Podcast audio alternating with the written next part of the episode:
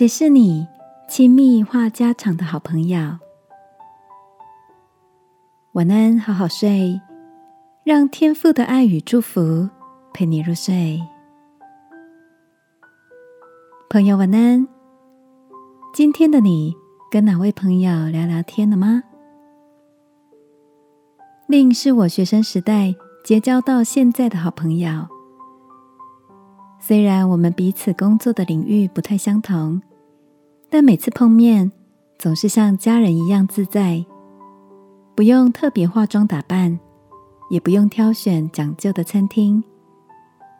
两人常一身休闲的骑着机车，穿梭在巷弄之间，品尝我们喜欢的路边小吃店。有时候是一大盘黑白切配阳春面，有时候。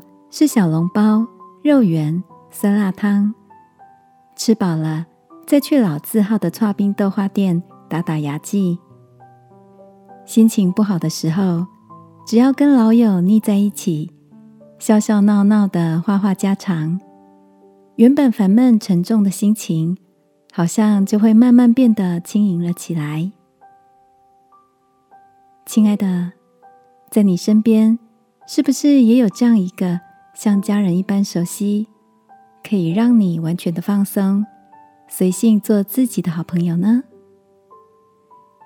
我记得圣经里有句箴言说：“有一朋友比弟兄更亲密。”这里提到的这位亲密的朋友，不只关心你的情绪和感受，更以他的品格和德性，鼓励我们成为一个更好的人。这个特别的好朋友，就是天父赐给我们的爱子耶稣。在他面前，你可以无时无刻卸下自己的武装，把所有的心情跟他分享。今晚，让我们试着与这位亲密的朋友好好的聊一聊吧。亲爱的天父，谢谢你让我有耶稣成为我。最好的朋友，帮助我能自由的跟你分享开心的、伤心的、烦恼的事，也能听见你给我的回应。祷告，奉耶稣基督的名，阿门。晚安，好好睡。祝福你与这位朋友越来越熟悉。耶稣爱你。我也爱你。